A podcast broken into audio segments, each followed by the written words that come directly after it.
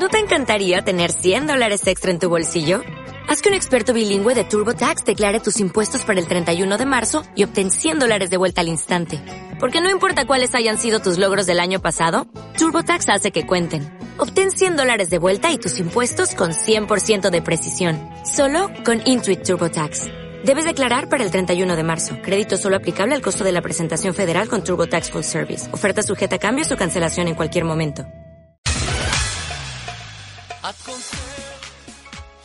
Muy buenas tardes queridos oyentes de Llovel Radio, son las 6 de la tarde 16 minutos aquí en nuestra cabina de transmisión desde Bogotá, Colombia, donde hacemos la emisión de nuestro programa, contentos de estar con ustedes un martes más, hoy en la fecha secular, como les decía, 9 del mes de junio, ya como decía mi abuelita, se fue el año, desde que empezaba el mes de enero ella decía, se fue el año. Pero sí, llegamos ya a mitad de año, queridos oyentes de Llovel Radio, y en la fecha hebrea estamos en el tercer mes, mes de Sivan, el día 22. Eso quiere decir que dentro de ocho días aproximadamente estaremos celebrando Rosh Hodesh, es decir, nuevo mes.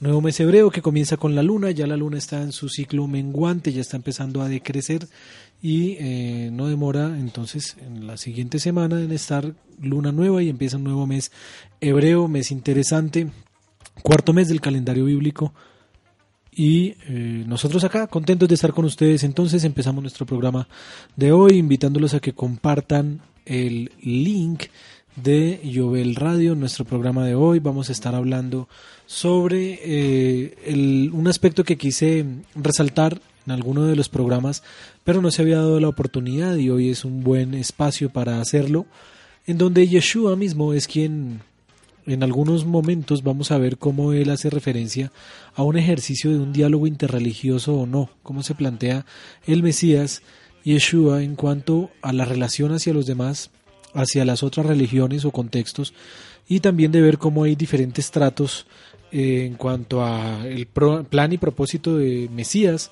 hacia su pueblo, que de hecho eh, es un tema interesante de conocer, de argumentar. Así que vamos a estar hablando hoy un poco de todo eso.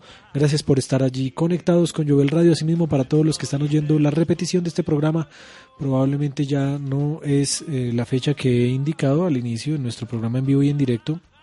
Recordamos que este programa tiene repetición los jueves, entonces este próximo jueves será 11 del mes de junio a todos ustedes que están escuchando la grabación, también un cordial saludo. Qué bueno que saquen de su tiempo para poder eh, escucharnos en otros espacios o momentos, o asimismo los que están escuchando el podcast, la grabación. Hoy estaremos hablando entonces de Yeshua y la conexión con eh, de repente otras religiones, otros contextos o personas dentro del contexto mesiánico de, la, del primer siglo de Yeshua que se acercaron a él. Vamos a ver cuáles fueron sus planteamientos ante las personas no judías y cómo se planteaba el diálogo de Yeshua hacia ellos. Los dejo con esto, que está sonando de fondo, lo hace Mordechai Ben David y se llama Lefanab, que eh, suena aquí en Jovel Radio. Pongamos la pista desde el principio y eh, vamos así alistando aquí entonces motores para compartir con ustedes un rato agradable de nuestro programa de hoy. Lefanab suena aquí en Jovel Radio, nuestro programa de punto de fuga.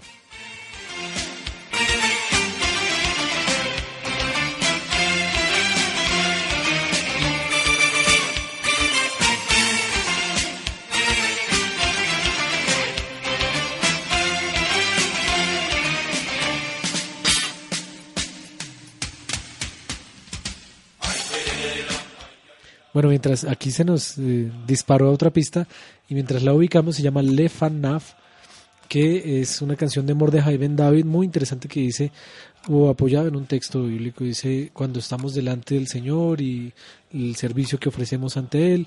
Eh, de hecho, ese sería un buen tema para otro programa, pero no sé en qué momento desarrollarlo y es como contextualizar un poco también un poco el aspecto de la música hebrea, de las canciones, de la música y eh, por Mordejai de repente la, la ubicamos ya que como lo había anunciado eh, y es que a veces no, no sabemos o cómo se llaman las canciones o quién las canta o qué dice la letra y eh, vamos a, ver qué espacio podemos tener luego para poder contextualizarnos un poco con el hebreo. A todos entonces ahora sí, la pista de Suéltala a ver. Le Fan de Mordejai Ben David. Sí, señor, esa es.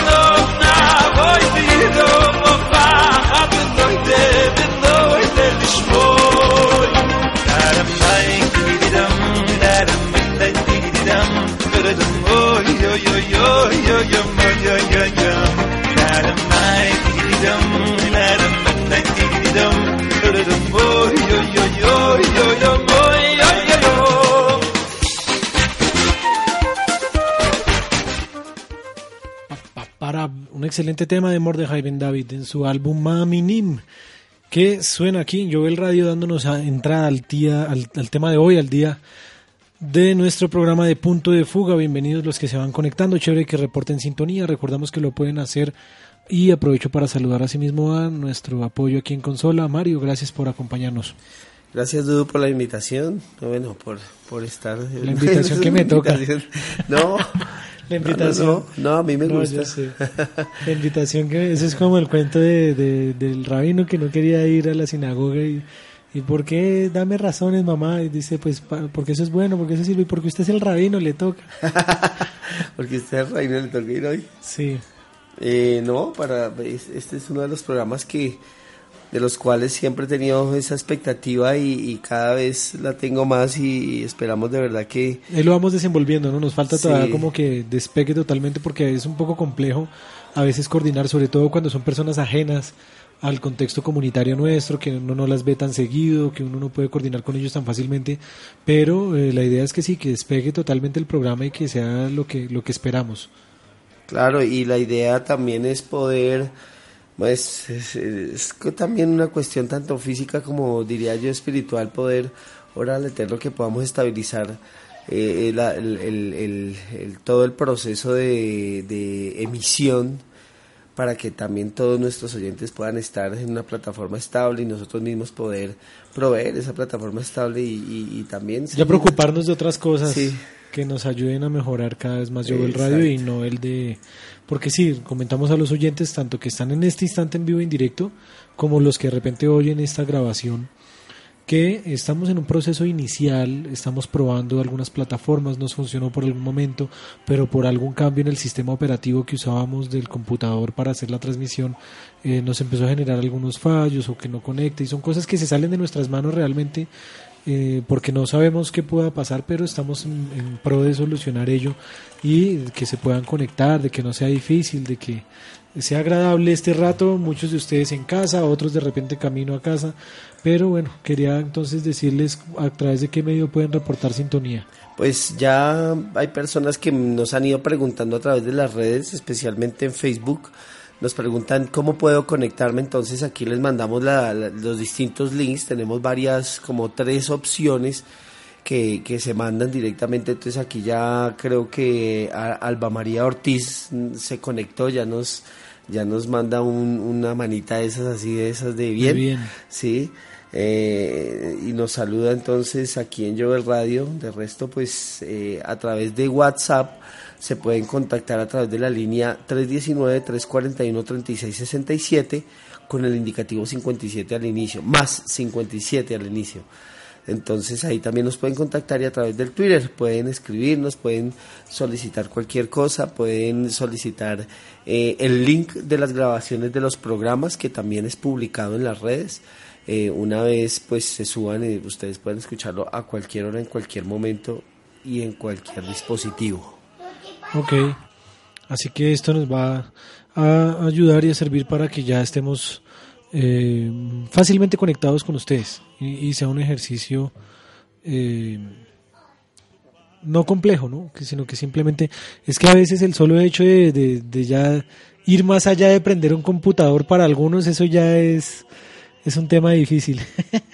Entonces, eh, es bueno que mm, ya sepan, dentro de poco estaremos a, eh, con una página mm, nuestra de la emisora compartiendo con ustedes este agradable tiempo. Bueno, nuestro programa de punto de fuga, para ir contextualizando a nuestros oyentes eh, que recién se están conectando, que recién caen por aquí en el dial de la internet nuestra página y nos oyen, es un programa diseñado o enfocado, o su propósito es hacer estudio bíblico.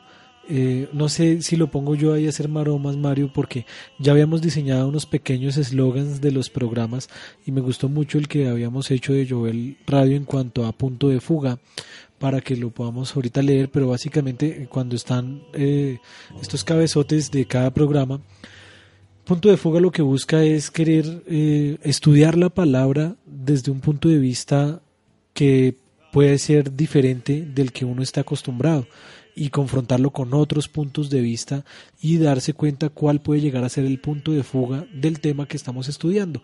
Es un concepto que surge del dibujo técnico, que surge del dibujo desde un punto de vista donde se elabora a través de, eh, guías o de señas en con otros una gráfica en donde hay un punto referente que es el punto en donde todo se une, el punto o a donde todo va, como por ejemplo en la imagen de, una ferro, de, un, ferrocarril, que uno puede ver allí el ferrocarril yéndose en el infinito hasta el fondo donde se une, o en un punto en donde eh, todo el dibujo sale hacia determinado sentido. Entonces hay un punto de, de, unidad, hay un punto en donde, en donde todo se une, o todo ya definitivamente se separa.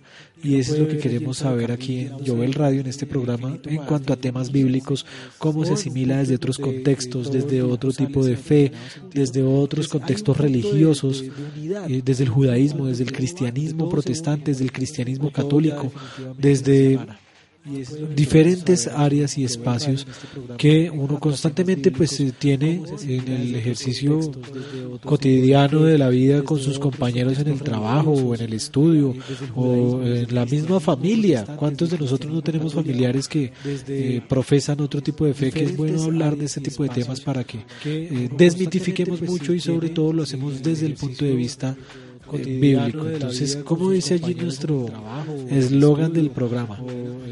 Bueno, el eslogan dice punto de fuga, una mirada desde varios puntos de vista a un tema bíblico, con invitados, opiniones y mucha variedad.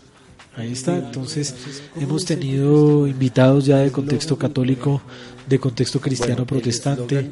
Estoy eh, en la búsqueda de tener la compañía de un, de un, gran amigo, profesor universitario, que es de contexto católico, pero va a ser muy interesante que lo oigan hablar aquí tras los micrófonos de Jovel Radio, porque el enfoque que da, la pedagogía que tiene desde el punto de vista bíblico es increíble.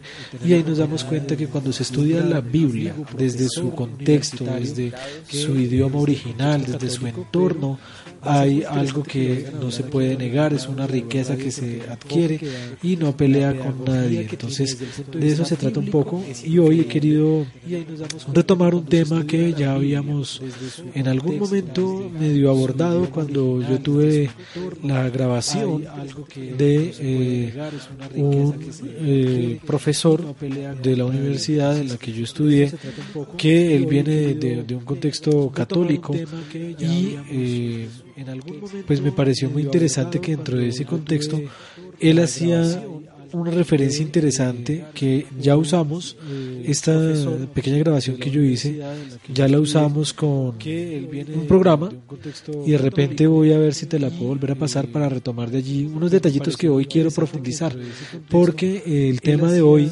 pensando un poco en el proyecto que venimos desarrollando, de cómo hemos venido enfocando, es hablar desde el punto de vista de Jesús como referente, Yeshua en su nombre hebreo original, y es el, el de ver cómo porque es de hermoso que Yeshua mismo hace ejercicios de diálogo interreligioso.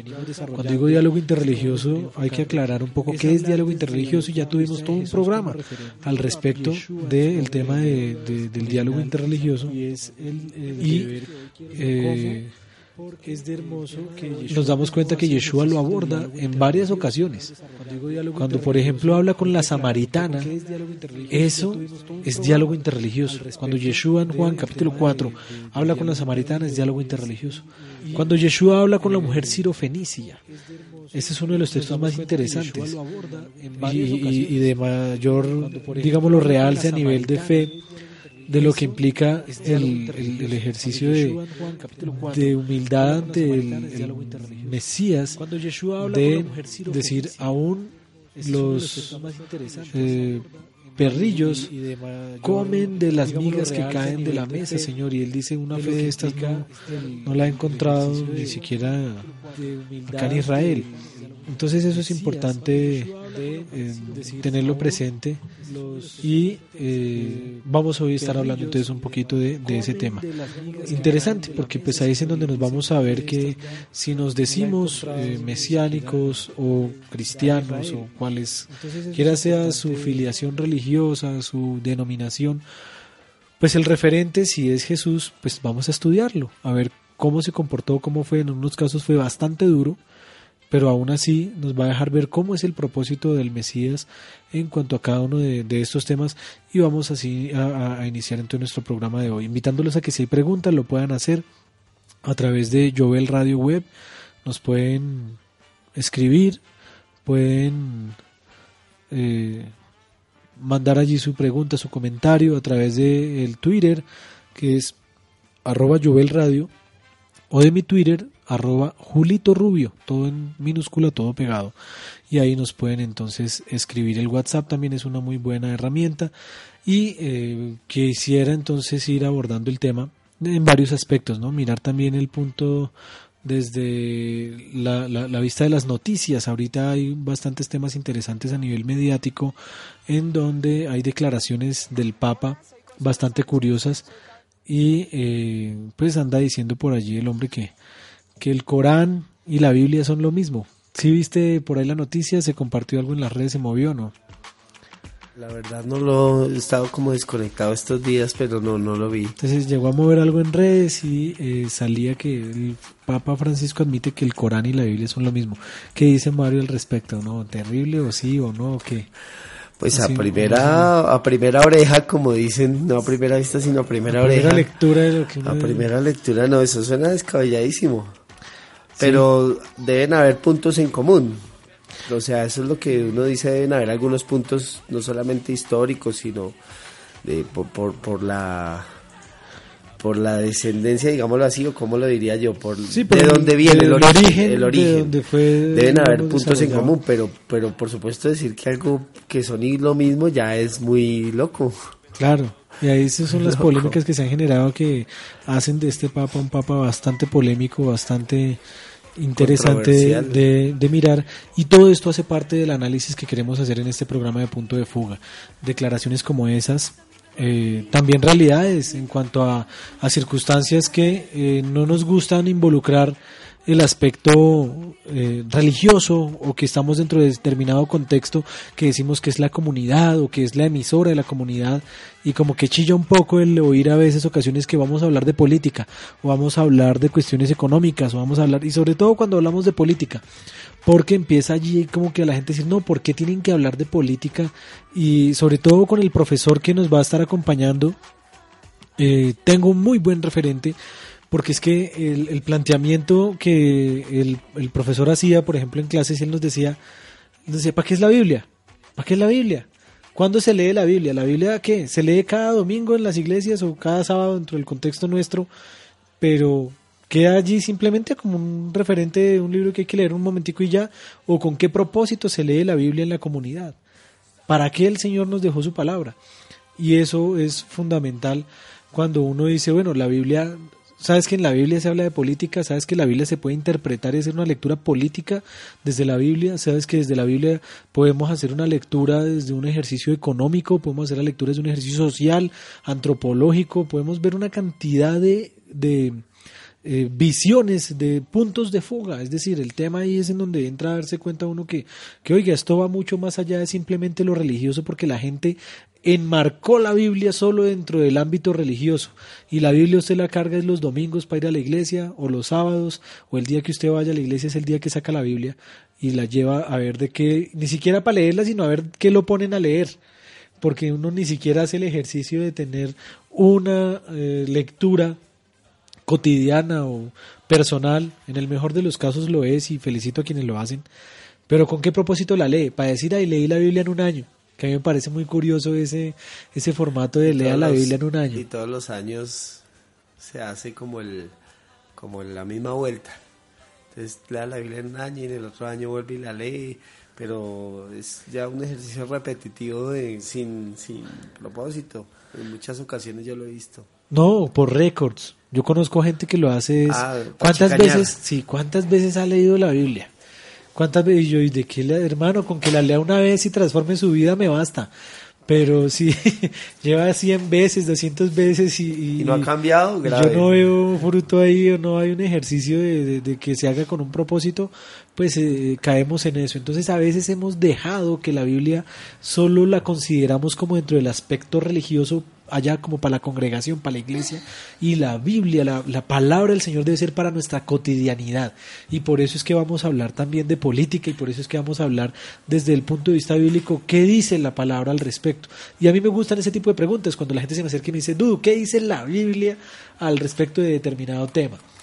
Porque ya el abordaje es muy interesante y en cuanto a las noticias y cosas que veíamos, pues ya empieza uno a darse cuenta de, venga, qué, qué cercanía hay con lo que está diciendo fulano o mengano, qué puedo aportar yo en ese ejercicio. Entonces, hoy vamos a estar hablando un poquito de, de Yeshua, de Jesús, y vuelvo y reitero, en este programa de punto de fuga utilizo el nombre que ha llegado a nuestro contexto dentro de la tradición cristiana, protestante, cristiana católica y aún dentro del mismo contexto judío, que lastimosamente es como se ha conocido y como le llaman, pero nosotros dentro del contexto del mesianismo pues le llamamos por su nombre y por eso decimos Yeshua, pero para que no se escandalicen, porque qué pasó con algunos hermanos que en el ejercicio de querer porque volvemos al mismo punto de querer sacra- sacralizar todo, de querer enmarcar todo dentro de un ámbito eh, religioso, litúrgico, hasta de, hasta de hablar, donde decían, no, es que no se puede utilizar o decir Jesús. Eh, eh, son incoherencias que desde nuestro punto de vista volvemos y decimos respetamos a quienes lo asumen de esa manera, pero no las compartimos y estamos hablando de esta persona, esta figura histórica y, y espiritual que eh, marcó una pauta única en la historia de referencia, que es Yeshua, Jesús el Mesías, del cual vamos a ver cómo se comportó, cómo habló, qué hizo frente a las realidades que se le venían. Voy, voy, a, dejarlos de repente entonces con algo de música, mientras con Mario buscamos el audio de el eh, sacerdote, es un sacerdote de corte diocesano, de diócesis, y eh, vamos a ver que habla del diálogo interreligioso porque él dio una pauta interesantísima. Al principio él arranca a hablar del contexto católico puntual, de cómo asume el diálogo interreligioso, pero después él me da un contexto bíblico, que es cómo Jesús aborda el tema en un caso ahí puntual que da. Entonces vamos a buscarlo, los dejo con esto que está sonando de fondo, es una canción instrumental de Joseph Cardoner. Y nosotros buscamos el audio para compartirlo con ustedes, porque esto sí fue algo aquí de, improviso que no tenía preparado, pero me acordé que al abordar el tema que hoy vamos a desarrollar de Yeshua en el diálogo interreligioso, nos va a servir mucho para ver cómo eh, se da ese enfoque desde un punto de vista católico, por ejemplo. Muy interesante para compartir aquí en Jovel Radio. Estás escuchando Punto de Fuga.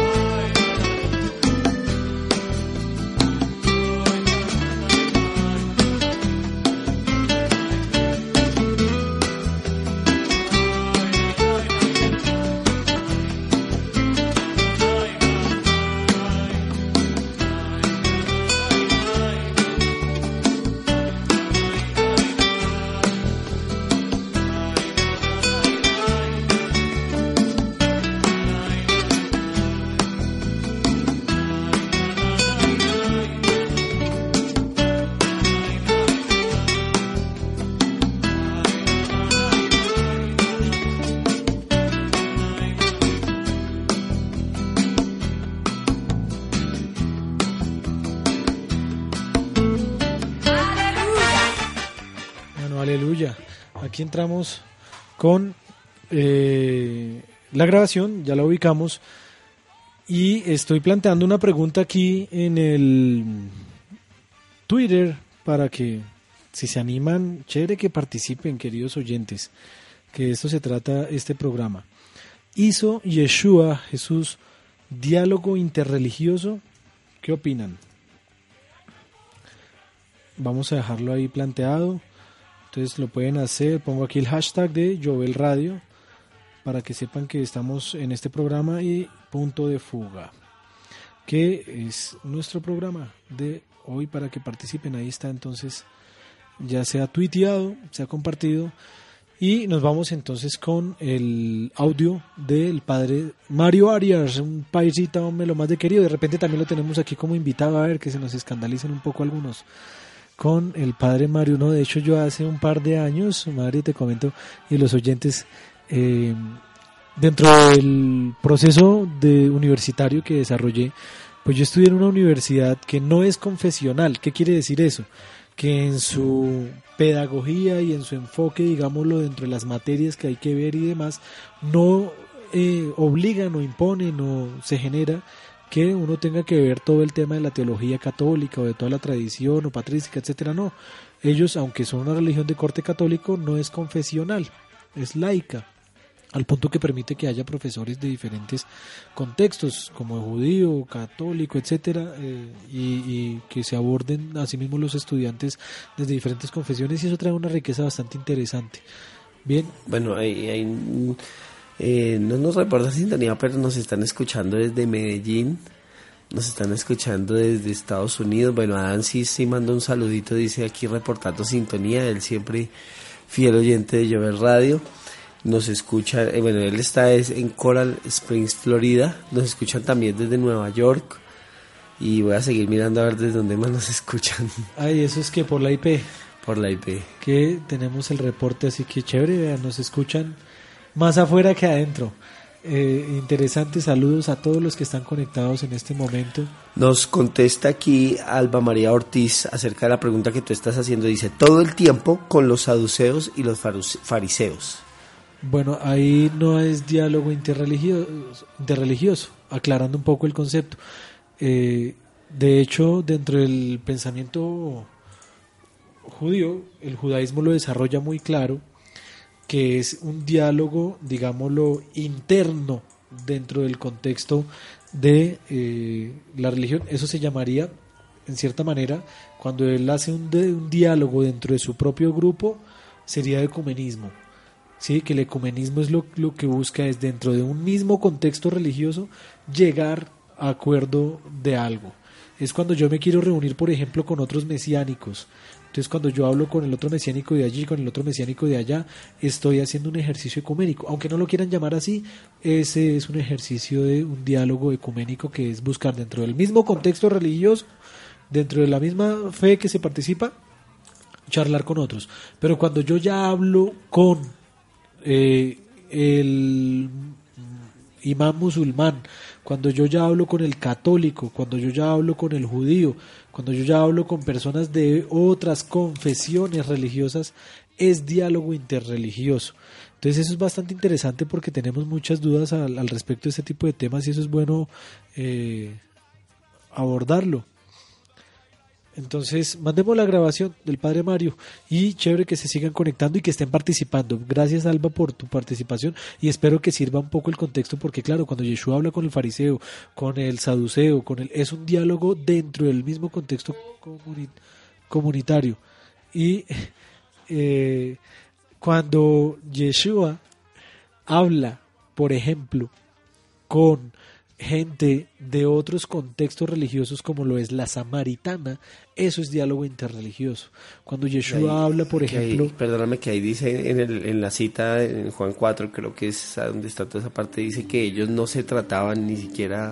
habla de que era una... como tú siendo judío me pides, hablas conmigo porque no, Dice, no, hay, no había relación, no había contacto porque el pueblo judío consideraba herejes y paganos a los samaritanos porque se habían mezclado, eran personas que estaban eh, establecidas en la parte norte de Israel, las famosas diez tribus que no todas se perdieron, la gran mayoría se asimiló y se entremezclaron y se entrelazaron con los asirios. Y esa mezcla de las tribus del norte con los asirios eh, fue el resultado de los samaritanos. Entonces los samaritanos eran una mezcla entre eh, medio judíos, medio paganos y que el pueblo judío había desechado porque ellos tenían ya otras prácticas de fe, ya tenían otro lugar de adoración, llegaron a desarrollar hasta otro libro, tenían, pero consideraban por ejemplo a Jacob como parte de sus patriarcas. Entonces eso es interesante porque pasa lo mismo con el Islam. Y cuando el Papa Francisco Sales dice que el Corán es lo mismo que la Biblia, cuando usted habla con un musulmán y quieren hablar de la Biblia, ¿usted cómo le dice a él que es la Biblia? Él le dice, es lo mismo que el Corán. Porque es que muchos cuando se escandalizaron con el tema, yo le dije, bueno, ¿cómo le explica usted a un musulmán qué es la Biblia o cómo contextualiza usted en relación del Corán con la Biblia? Pues que es lo mismo en alusión a que yo lo asumo desde un punto de vista muy diferente, de repente como algunos lo han interpretado, y es que es lo mismo en cuanto a la identidad que ese libro representa como su libro sagrado para cada una de esas religiones o confesiones. La Biblia es lo mismo que el Corán, sí, y solo sí si yo lo relaciono, lo referencio como el libro sagrado de cada una de las religiones. El Corán es a los musulmanes lo que la Biblia es a los cristianos, o me equivoco. No, es como las, las famosas frases que dicen, ¿no? Que el manual de vida, que el manual de no Entonces, sé no, qué. empieza uno a darse cuenta no, en ese sentido, ah, sí, ok, que la Torah es al judío, lo que la Biblia es al cristiano, lo que el Corán es al musulmán. Entonces, en ese orden, y solo en ese orden de ideas, yo diría es lo mismo. Indudablemente, pues yo no puedo decir que es lo mismo cuando sé que cada uno aborda temáticas totalmente diferentes, eh, que en la, ojo, en el Corán hay de hecho ese, esa cifra existe, pero yo no la tengo aquí a la mano como mil cuarenta y pico de versículos tomados casi que literal de la, de la Torah. Entonces todo esto son eh, detalles interesantes para tener presente con eh, eh, relación a este tipo de temas. Oigamos al padre Mario ahora sí. Bueno, estamos también con el padre Mario Arias, es docente del Instituto Bíblico también, eh, IBPL, de un minuto, pero hace eh, parte de la Arquidiócesis de Medellín y lo tenemos aquí en nuestro programa. Muchas gracias por su tiempo, padre. Eh, muchas gracias a ti por la posibilidad de poder compartir este espacio. Estamos hablando de diálogo interreligioso, de ecumenismo, hablamos el programa pasado, pero aprovechando entonces una rápida postura de pronto desde su punto de vista y, y que nos pueda aclarar también sobre el tema. Sí, es un tema muy, muy importante en el que la Iglesia, eh, sobre todo a partir del Concilio Vaticano II, abrió las puertas a ese diálogo, al diálogo con las religiones, al diálogo con otros grupos religiosos, con otras confesiones religiosas. Sí, hay unos límites, eh, si hablamos, por ejemplo, del diálogo ecuménico con los patriarcas orientales, esa ha sido como de las cuestiones más difíciles. En los últimos años Bien, aquí quiero resaltar y voy a ir parando un poco entonces esta entrevi- mini entrevista que hice con el padre Mario. Y si ustedes se fijan, él cuando habla de diálogo interreligioso, automáticamente habla desde su punto de, de, de partida, desde su contexto. Y eso es importante, porque uno tiene su, su eje y desde su eje es que uno habla. Uno no habla desde lo desconocido, uno habla es desde su contexto. Y, y, y, y para partir de ahí yo solo quiero hacer una pequeña reflexión hoy y es lo siguiente. Quiero tomarme de un autor que se llama José Arregui, que dice lo siguiente, Mario, solo abordo un pedacito de su, de su contexto, de su charla, para, para dar un punto aquí claro que tenemos que tener siempre eh, de una manera sensata, a nivel de, de todo en la vida, que esto nos va a ayudar mucho y es que muchas veces nosotros creemos que somos el eje y el centro y que todo gira en torno a nosotros. O sea, no sé si se acuerdan de cómo era el planteamiento antes de que todos los planetas decíamos era que el Sol giraba alrededor de la Tierra y todo gira y uno se cree el eje. Y no es así. Este autor dice lo siguiente, vivimos en un universo sin centro conocido. Ni el sistema solar es el centro de nuestra galaxia, ni nuestra galaxia es el centro de las galaxias existentes. O sea, partiendo de un punto en donde nosotros no somos el eje, no somos el centro. Debemos entender que, que no necesariamente somos el punto de atención, no necesariamente somos nosotros eh, los únicos. La última los, los- Coca-Cola, sí, dicen- la última antes. Coca-Cola del desierto. Eh, pero es interesante que nosotros siempre partimos nuestro abordaje a cualquier tema desde nuestro contexto. Aquí el padre lo hace, entonces él dice, mire, el diálogo interreligioso empieza desde Concilio Vaticano II y eso es importante. Hoy también he traído una introducción interesante, cortita, de la famosa parte de una encíclica de la Iglesia Católica que se llama Nostra Aetate y esto es en latín. Nostra Aetate, ya ahorita les voy a decir qué significa. Y es la encíclica o la declaración que el Vaticano sacó consecuencia del Concilio Vaticano II que finalizó el Papa Juan Pablo II. Y ahí es en donde ellos arrancan a hablar de diálogo interreligioso. Ahora, desde el punto de vista católico, que era muy bien, volviendo un poco a la pregunta que nos hacía Alba ahorita hace un rato, él dice, eso es una cosa. Por otro lado, nosotros tenemos diálogo ecuménico, que es un poco difícil, sobre todo con la iglesia oriental. Para los que no sepan un poco de historia, dentro del contexto católico, la iglesia católica se desarrolla en, eh, desde el pasado el, el- casi desde el tercer siglo, digamos, empieza a tener una fuerza importante cuando Constantino asume eh, como emperador, se confiesa que hace parte entonces de la religión cristiana y unifica el cristianismo con el poder eh, político y por eso es que yo digo es poco inteligente y, no es sano cuando la gente no le gusta que, que le mezclen la política con la religión o se hable porque es que eso es algo que debe y va junto y debe saberse leer y entender y debemos contextualizarlo a nivel bíblico pero a la gente no le gusta que le hablen de política dentro de los contextos religiosos y eso es un grave error porque es necesario que se den esos espacios de polémica, de hablarlo, de confrontar, de revisar el texto bíblico al respecto de las realidades que se viven del momento. Y dentro del contexto católico pasó una época en donde el eje fue Constantinopla. De hecho, el mismo emperador generó como punto de partida eh, y, eje fundamental eh, un lugar llamado Constantinopla y posteriormente hubo una fuerza dentro del imperio eh, que se centralizó en Italia y se centraliza en Roma. Entonces empieza a haber una pelea entre Roma y Constantinopla.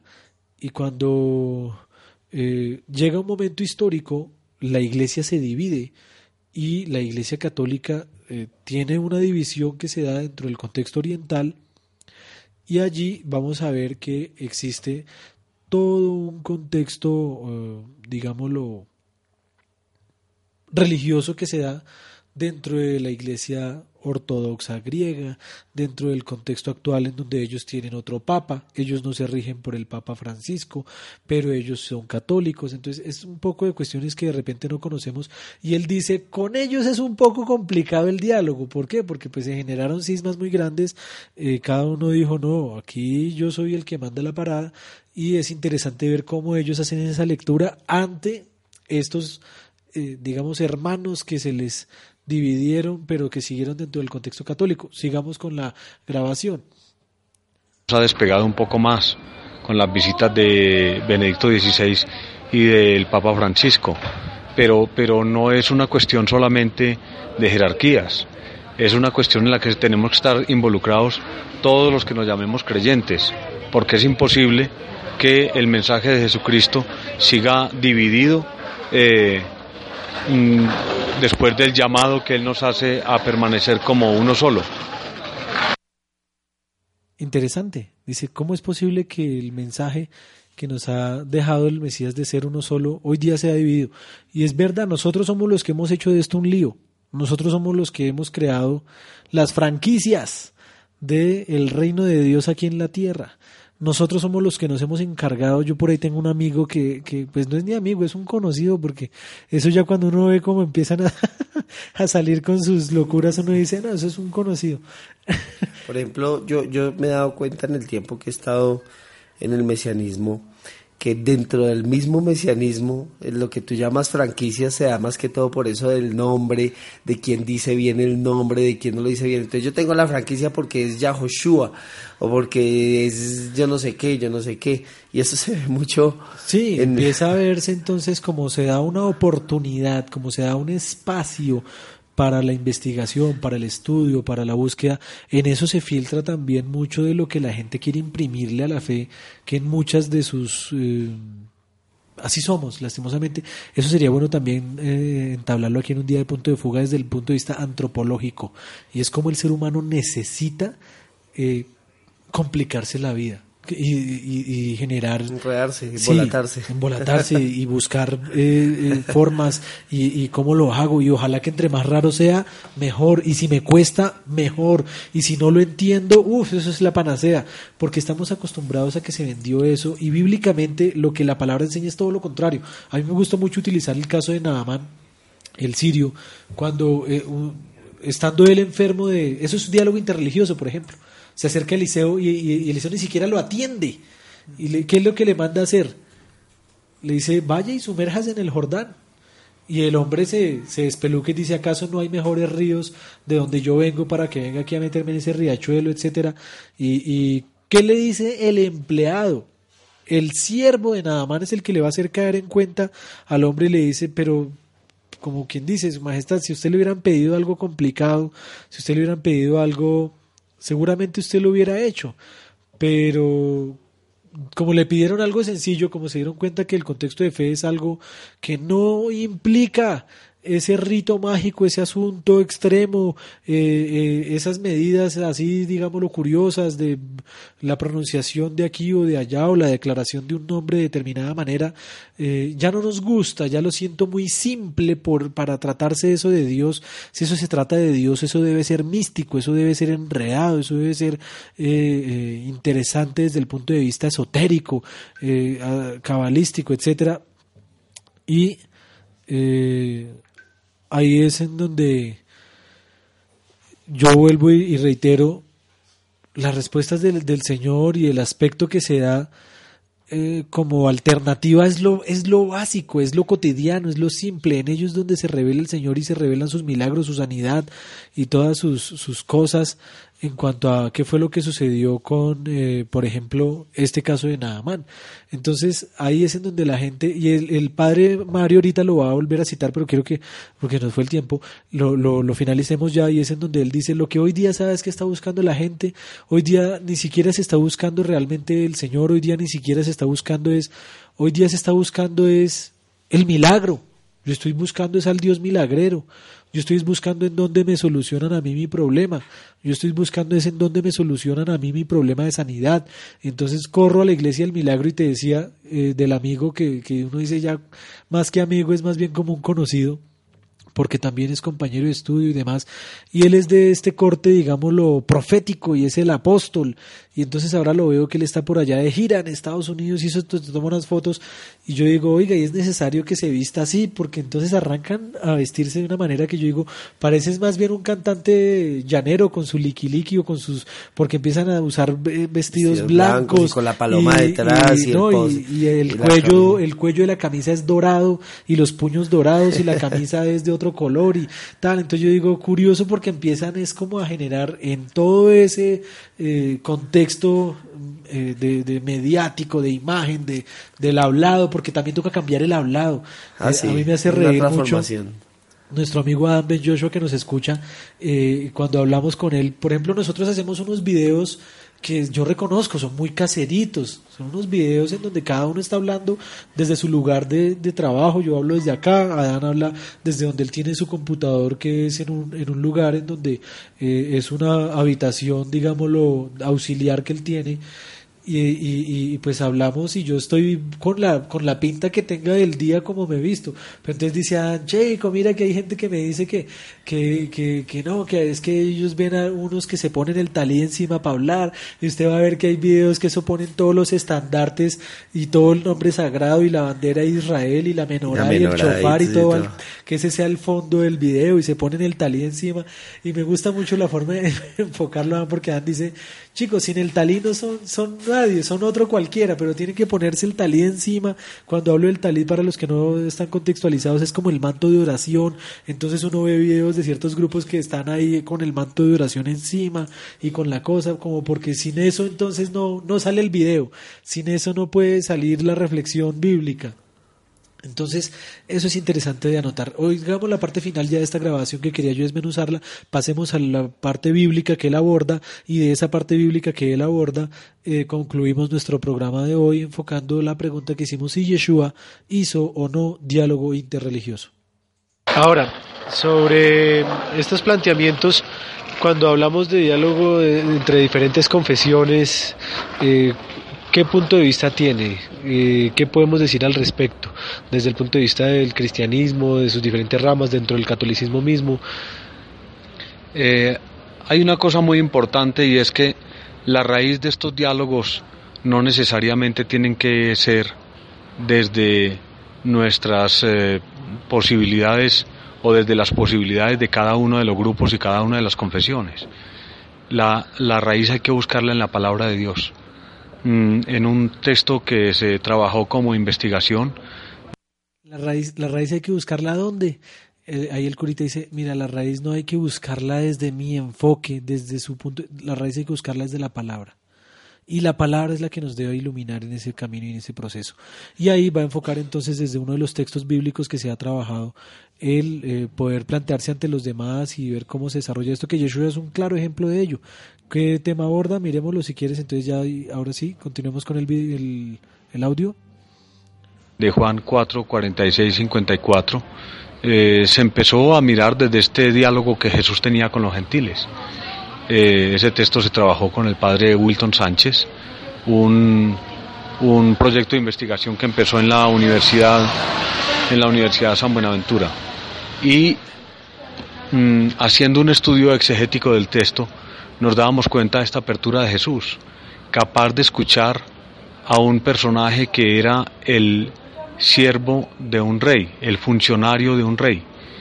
Y es el funcionario que busca a Jesús para que sane a su hijo a distancia.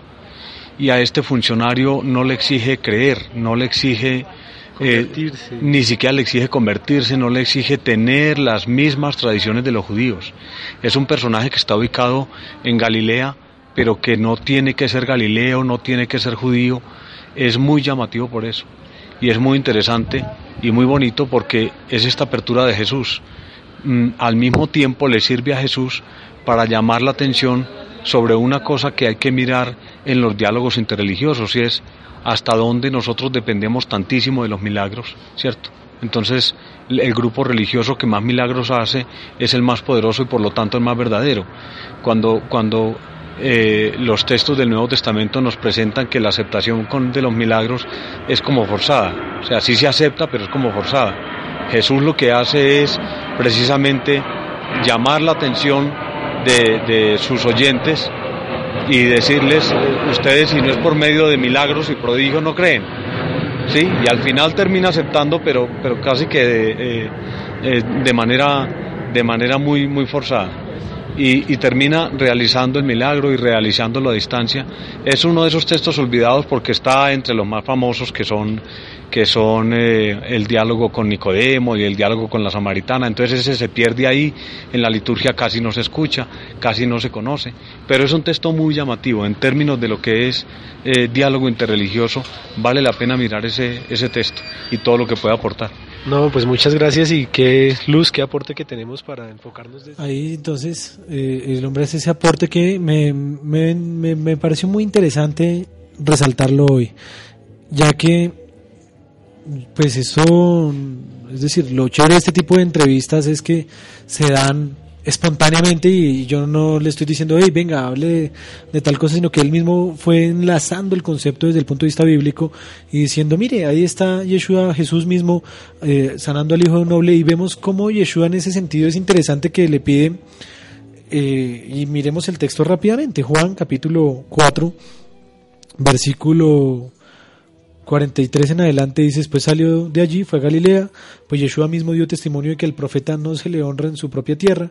Cuando llegó a Galilea, los galileos lo recibieron, pues no habían visto todas las cosas que había hecho en Jerusalén en la fiesta, porque también ellos habían ido a la fiesta, dice, pues, pues habían visto todas las cosas que había hecho. Entonces por eso es donde que él habla del milagro, ¿no? Y que a veces condicionamos el tema de que, de que no, entonces que si hay el Dios milagrero, si hay el asunto, y cuando dice que forzado es en el ejercicio de que, oiga, toca hacer milagros para que crean, y no debería ser de esa manera, debemos creer y después de creer ver si el Señor desea hacer la sanidad, desea hacer, porque sí es un acompañamiento indudable que se necesita, el poder, las acciones, los milagros, pero es que en eso se convirtió la fe hoy día, y en eso se convirtió la búsqueda de la gente. ¿Y por qué vaya? No, yo voy es para que me sanen de la herida del problema, de la enfermedad que tengo o de la crisis financiera en la que estoy, pero no están buscando a Dios, están buscando la solución a su problema. Y aquí pues acceden de una manera similar a Yeshua, pero con la diferencia de que él eh, buscaba que hubiese un compromiso posterior, no lo generaba inmediatamente. Con la mujer samaritana empieza el diálogo y después le va a decir, bueno, usted decide qué es lo que tiene que hacer pero ya había generado con ella, digámoslo, un contexto de hablar con el pueblo, etcétera, duró allí dos días. Pero terminemos este texto que estamos viendo, que es Juan 4, en donde dice, fue pues Yeshua otra vez a Caná de Galilea, donde había convertido el agua en vino, y había en Capernaum un oficial del rey, cuyo hijo estaba enfermo. Y cuando hablamos de, oficial del rey, eh, pues era el servicio de Herodes, y, probablemente no era de contexto judío sino que era ya probablemente de un contexto romano. Dice, cuando yo, aquel que Yeshua había llegado a Judá, fue de Judea a Galilea, fue a él, le rogó que descendiera y sanara a su hijo, que él estaba a punto de morir. Y Yeshua le dice, si no ven las señales y los prodigios, no creen. Es decir, si no se da el, el, contexto del milagro, no hay creencia, no hay... El oficial del rey le dijo, Señor, desciende antes de que mi hijo muera. Estaba buscando, pues obviamente esta... Y Yeshua le dice, vete que tu hijo vive. Y el hombre creyó la palabra que Yeshua le dijo y se fue. Cuando ya él descendía, sus siervos salieron a recibirlo y le informaron, tu hijo vive. Él le preguntó a qué hora había comenzado a mejorar, le dijeron, ayer a la hora séptima. Se le pasó la fiebre y el padre entonces entendió que aquella la, era la hora en que Yeshua le había dicho, tu hijo vive. Y creyó él con toda su casa. Esta segunda señal hizo Yeshua cuando fue de Judea a Galilea. De hecho, a él le van a generar mucha controversia por el tema de decir, bueno, usted va y sana a todos, pero aquí no ha hecho nada, y, es el, conflicto permanente. Eh, pero vemos como hay una hay, hay un también un, un, desarrollo del ejercicio del diálogo de Yeshua y Juan Yohanan es un excelente referente de ello porque Yohanan sitúa a Yeshua dentro de su contexto judío eh, nos narra cómo hay una aceptación y declaración de que él es el Mesías que había de venir y después de esto en el capítulo 2 se narra de lo de las famosas bodas de Cana de Galilea que multiplica el agua en vino eh, después de que multiplica el agua en vino se narra eh, que Yeshua entra y, purifica el templo etcétera y en el capítulo 3 vemos un contexto interesante y es que Yeshua aborda el tema con Nicodemo Nicodemo es de contexto judío Nagdimón en hebreo se llama. Hombre de los fariseos, dignatario, no era cualquiera. Y eh, ante él Yeshua habla, y ante él encuentra una realidad y una certeza y vemos un poco el enfoque que va a haber en el contexto mesiánico que es cómo llevar el mensaje. Dice al judío primeramente. ¿Y qué va a decir después? Después del judío dice al gentil, pero primero a los de casa. Primero yo de hecho, ¿cuál es la respuesta que, le da Yeshua a la mujer? Le dice, no, es que yo he venido a las ovejas perdidas de la casa de Israel. Usted es una sirofenicia. Yo no puedo dar el pan que tengo para mis hijos a los extraños. Pero la fe de esa mujer superó el tema. Y cuando Yeshua los contrarresta allí en la, en la, en la sinagoga, él dice, él empieza a citar todos los casos de las milagros de las fe, de la fe que había en Israel en la época de Elías, dice, y ninguno de esos era de acá, como diciéndoles, Ustedes no aprovecharon lo que tenían por derecho al ser hijos, al, pertenecer. Y eso es como el cuento. Si usted de papá tiene algo para su hijo y su hijo no quiere, usted dice, bueno, va a buscar entonces a quién le doy esto que tengo. Si el hijo no quiere heredar la empresa, que muchas veces pasa, el hijo no hay una continuidad generacional, pues el papá busca y dice, bueno, no fue mi hijo, tengo que buscar quién era y lástima que es fuera de la familia y lo que pasó con la fe. Y ahí empieza el contexto de decir Yeshua, después de que habla con Nicodemo, es interesante el capítulo 4 con quién habla, con la samaritana, o sea, primero al judío y después al gentil. Y con la samaritana uno lee el texto. Dice que eh, llegó Yeshua a este pozo cansado, se sentó y llegó una mujer de Samaria a sacar agua y le dice, dame de beber pues sus discípulos se habían ido a comprar alimentos y la mujer samaritana le dice, ¿cómo tú, siendo judío, me pides a mí de beber que soy mujer samaritana? Verso 9, porque judíos y samaritanos no se tratan entre sí. ¿Qué le contesta Yeshua? Ay, sí, es verdad, no, yo solo, no. Le dice, si conocieras el don de Dios y quién es el que te dice dame de beber, tú le pedirías y te daría agua viva. Y ella pues iba allí con un cántaro, en el relato, no tienes de dónde sacarla, de dónde nos vas a dar, acaso eres tú mayor que nuestro padre Jacob. Y estos son como, ojo, la argumentación que ella le da también es como tirando la puya hacia el judío porque el samaritano consideraba a Jacob su padre. Entonces está diciéndole, estaba hablando como ah, con el hermano que no quiere aceptar al otro hermano y diciéndole, no, mi papá me dio este pozo, el otro pues se sentía incómodo y por eso el pueblo judío no reconocía ni aceptaba al samaritano diciéndole, no, no, no, no, no, usted, usted no es de aquí de la familia, usted no es de la casa, pero el samaritano considera a Jacob su padre. De hecho hay un pentateuco samaritano, dato interesante. La declaración que hace Esteban en Hechos capítulo 7, la forma como él relata los acontecimientos, las edades que tienen, no son acorde al, pen- al Pentateuco tradicional del pueblo judío, sino están acorde al Pentateuco samaritano. O sea, eso nos dejaría sospechar que eh, Esteban y su base de formación y de todo pueda ser de un contexto samaritano y su fuente o su texto que citaba era el texto samaritano. Entonces aquí esto empieza a desmitificar un poco este deseo a veces que queremos eh, de hermetizar y de cerrar y de emburbujarnos en cuanto al tema de la fe y de que esto es solo acá y debe ser solo así y yo hablo solo con los míos y entre los míos y para los míos cuando dentro del contexto bíblico el Señor nos mandó también es salgan, vayan afuera, vayan y compartan esto y prediquen. Pues ¿cómo predico yo si eso no es acaso diálogo interreligioso? Que es ir y plantearme ante los demás y decir, bueno, vengo a hablar yo de esta parte.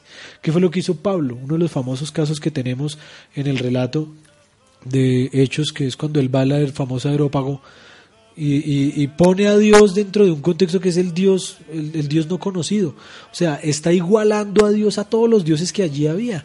Pero es una excelente entrada que tiene Pablo de diálogo interreligioso que entonces en respuesta a la pregunta citada inicialmente nos vamos a dar cuenta que está allí eh, claramente en la Biblia establecida.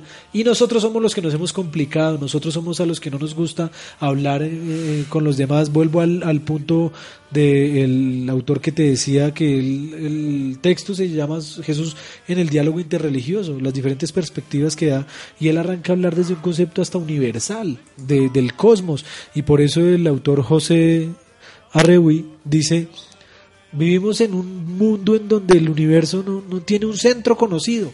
Es decir, no, no hay nadie que pueda decir yo tengo acá el eje, el centro, todo absoluto. Ni siquiera el judaísmo mismo, porque la misma Biblia nos deja ver cómo, por ejemplo, un sacerdote pagano de Madián le viene a dar consejos a Moshe. ¿Cómo? ¿Por qué, Señor, dejas que esto suceda? para que no nos ensoberbamos, eh, ensoberbezcamos, no nos creamos que eh, tenemos toda la verdad, ¿no? Como decía el pastor Calderón. de autor, lo que decías sí, como decía el pastor Calderón también. Ya que yo considero que por lo menos la parte de la verdad en la que estoy es más grande, debe ser así porque si no, no estaría en donde estoy parado. Y eso nos lleva entonces a, a- a este punto final. Quiero leer rápidamente un contexto de la declaración Nostra Aetate del Concilio Vaticano II que muchos dirán, ay, pero ¿qué hacen leyendo eso? O sea, ¿por qué no leerlo? ¿Qué, ¿Cuál es el problema ante ello? Cuando a mí me decían, ay, pero usted ¿por qué estudia en una universidad católica? Me dice, ¿por qué no estudiar en una universidad católica? Les recomiendo un eh, arqueólogo biblista excelente de, cor- de, de- corte americano, pero que ya sus videos los han traducido al español. Se llama Ray Vanderland.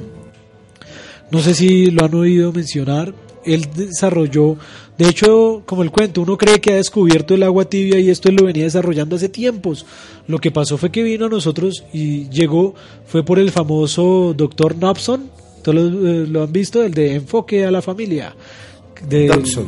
Doctor Dobson, Dobson, sí. Dobson. De todo lo del Club 700, todo el tema, digámoslo, de, de estas redes tan grandes norteamericanas que van a Israel y cuando se encuentran con este personaje que es Ray Vanderland, eh, él tiene su página que se llama Follow the Rabbi, se las recomiendo, la voy a tuitear por aquí, se las voy a compartir ahorita, que se llama Siguiendo al Rabino. Eh, oiga, pues increíble unas enseñanzas y él tiene una en particular que se llama A las puertas del Hades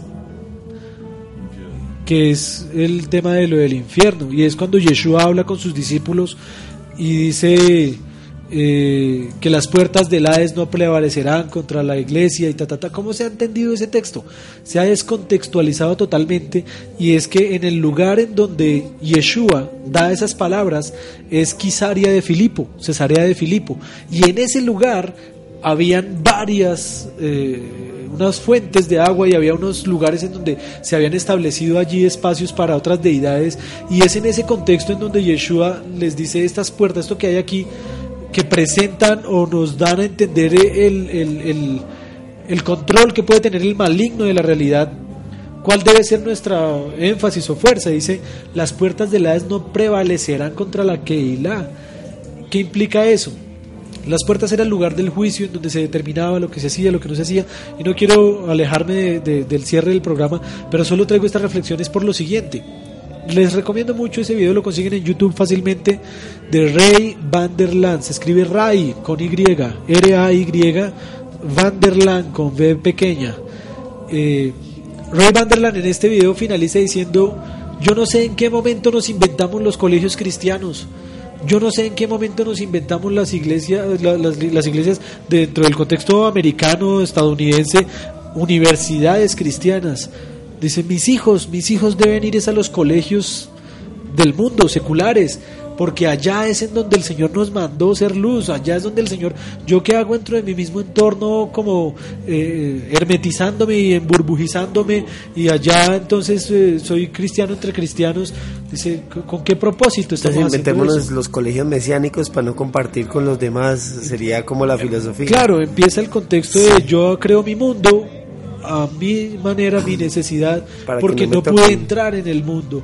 Y eh, de lo que nos mandó a hacer el Señor fue todo lo contrario, es vaya y demuestre que las puertas del Hades no prevalecerán contra la que es decir, que los contextos en donde su hijo esté, porque eso es lo que ha pasado, muchos han querido abstraer de las realidades y de las cotidianidades cuando el hijo tiene que enfrentarse ante la universidad, que no es la universidad allá eh, de la iglesia a la que pertenece, etcétera, sino que tiene que estudiar en X, allá en ese lugar él tiene que entender que él tiene un propósito, un rol que desarrollar, una fe que defender y que demostrar ante los demás.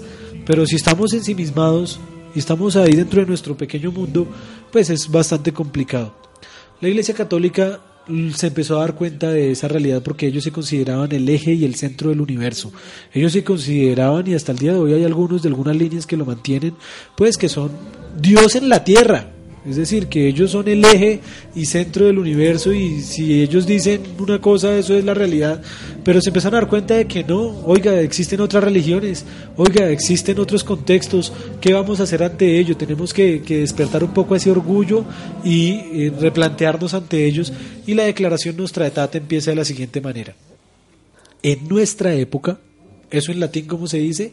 Nostra Aetate, y por eso se llama así, de acuerdo a cómo comienza la encíclica o la declaración, es como lleva su nombre en latín. Eso es tomado de la tradición judía, de cómo ellos le daban el nombre a, a los pasajes bíblicos dentro de la Torah, pues la Iglesia Católica asume lo mismo.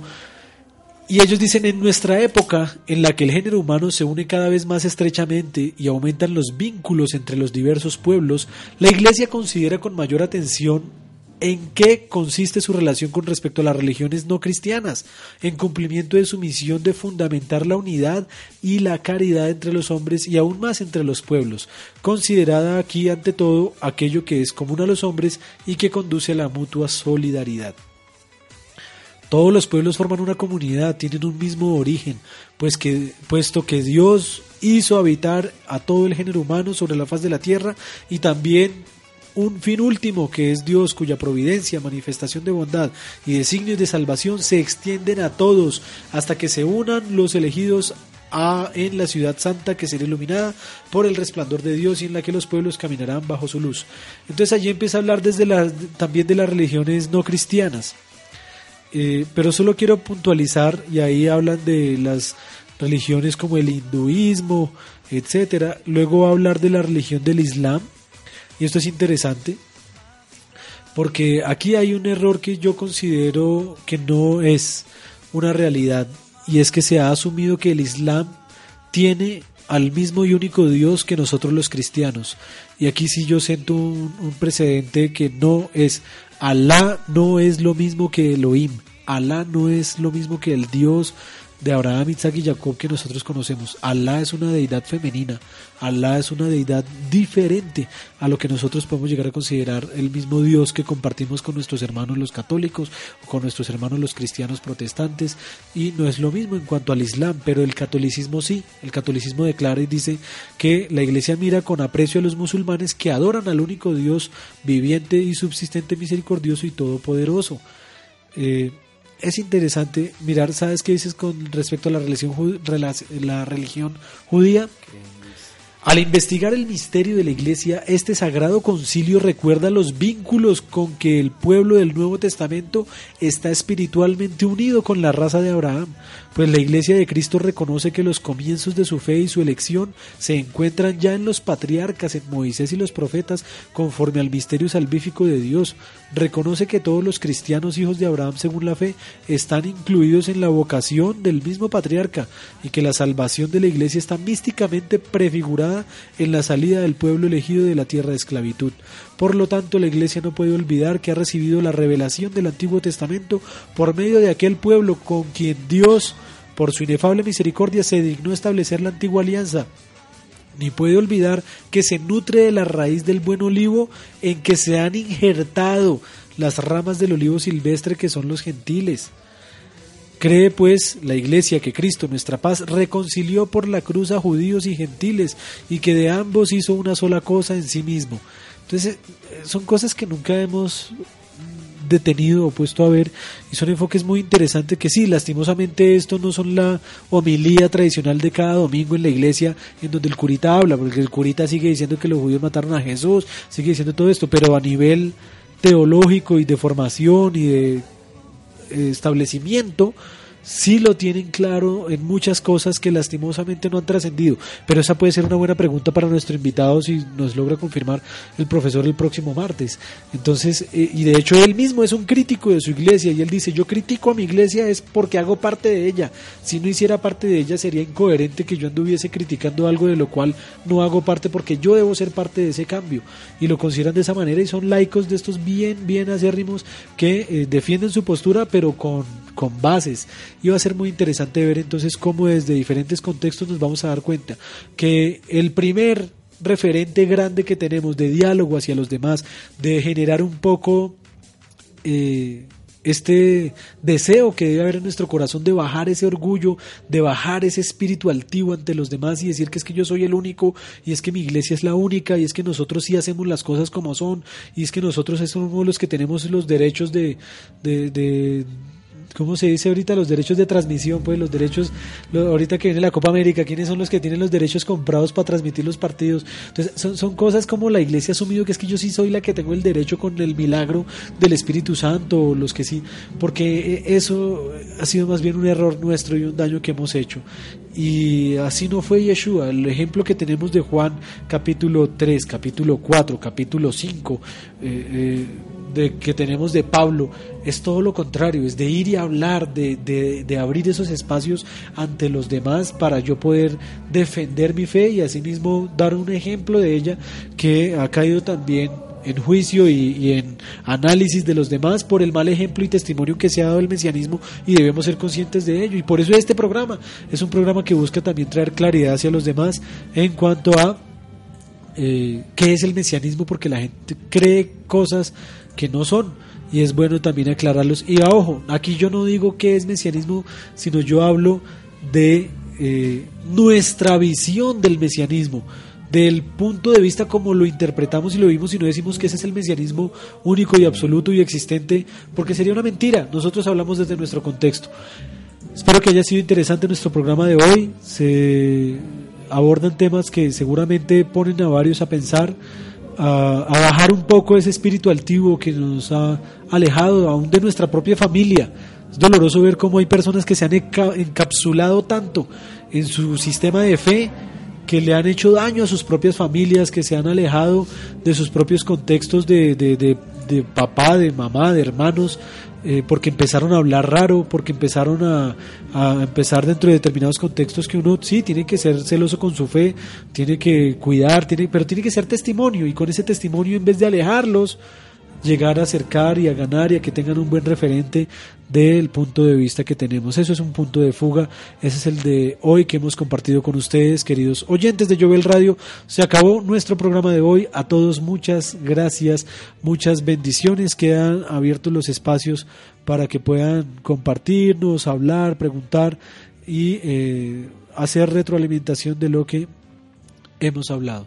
Muchas gracias y muchas bendiciones. אבל באמת הן מאוד מהירות. השם שלא עשני גוי. אוי אוי אוי אוי הוא מזכני בכל יום להניח תפילין. להתפלל בכל יום שלוש תפילות. וגם להגיד תהילים. ועוד מזכני לשמור את השבת